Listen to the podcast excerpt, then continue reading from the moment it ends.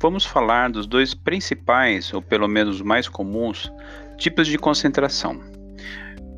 Temos a concentração em massa e concentração em quantidade de matéria. Vamos entender o que é cada uma delas. Concentração em massa é a maneira mais comum de se expressar a concentração de uma solução, porque eu uso a massa do soluto, símbolo M, pelo volume da solução. Eu divido o valor da massa do soluto pelo valor do volume da solução. Como a massa é normalmente expressa em gramas e o volume em litro, teremos como unidade medida da concentração G barra L, grama por litro. Dependendo da situação, outras unidades podem ser adotadas, como por exemplo miligrama por ml, grama por 100 ml, grama por metro cúbico, miligrama por litro, dentre outros. Agora uma definição. A concentração em massa de uma solução é expressa a relação entre a massa do soluto e a massa da solução. A fórmula utilizada utiliza a seguinte nomenclatura: C é igual M barra V, ou seja, a concentração é igual massa dividido por volume. Vamos citar um exemplo. Qual será a concentração em massa de cloreto de sódio em um soro fisiológico que possui 9 gramas desse sal dissolvido em 100 ml de água? Como vamos trabalhar com concentração em gramas por litro, a primeira etapa que eu tenho que fazer é transformar, ou seja, converter 100 ml para litro. Como que eu faço isso? Eu vou pegar o valor de 100 ml e dividir por mil. Fazendo dessa maneira, eu vou ter o correspondente de 100 ml para litro. Nesse caso, 100 dividido por mil vai dar 0,1, ou seja, eu tenho 0,1 litros envolvidos. Se a concentração é a massa dividido pelo volume, eu vou dividir 9 gramas por 0,1. E o resultado disso vai ser 90 gramas por litro. Vamos ao segundo caso de concentração. É chamada concentração em quantidade de matéria. Sabendo que as substâncias reagem em proporções definidas, uh, temos que entender quais são as grandezas envolvidas, e uma dessas é chamada quantidade de matéria que são denominadas proporções estequiométricas.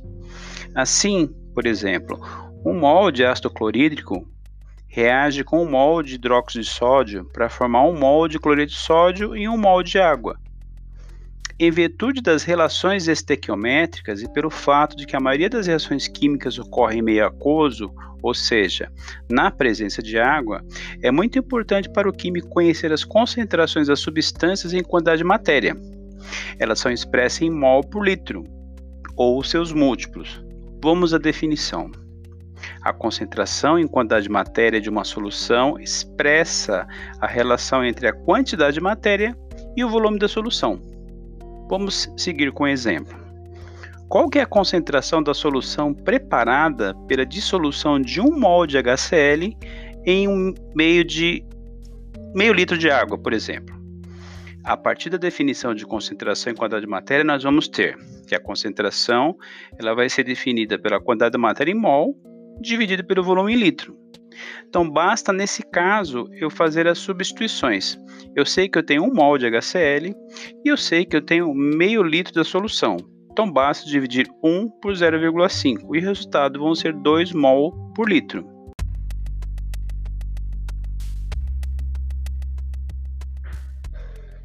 mas existem casos em que não está expressa a quantidade de mols envolvidas, porque muitas vezes o valor disponível é a massa do soluto.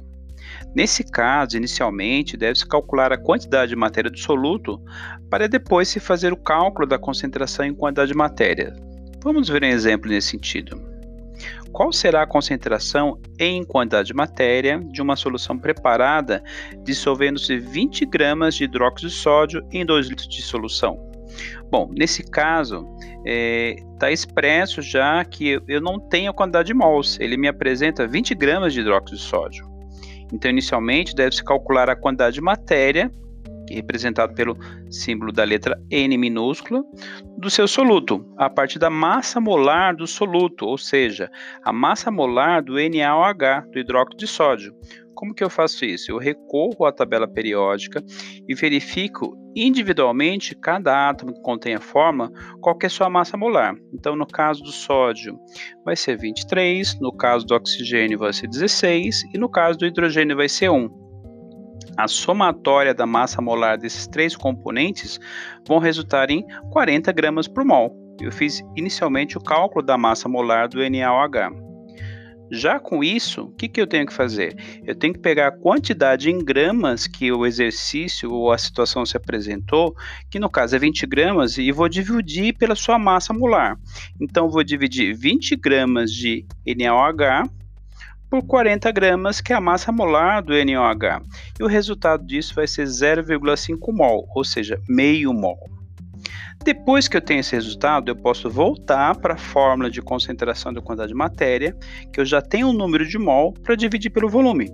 Então, vou seguir a fórmula: concentração igual a N, que é o número de mol, dividido pelo volume em litros. Se o número de mols que eu calculei representa 0,5, eu vou dividir 0,5 por 2 litros. E o resultado dessa situação vão ser 0,25 mols por litro. Chegamos ao final do exercício. Até uma próxima aula.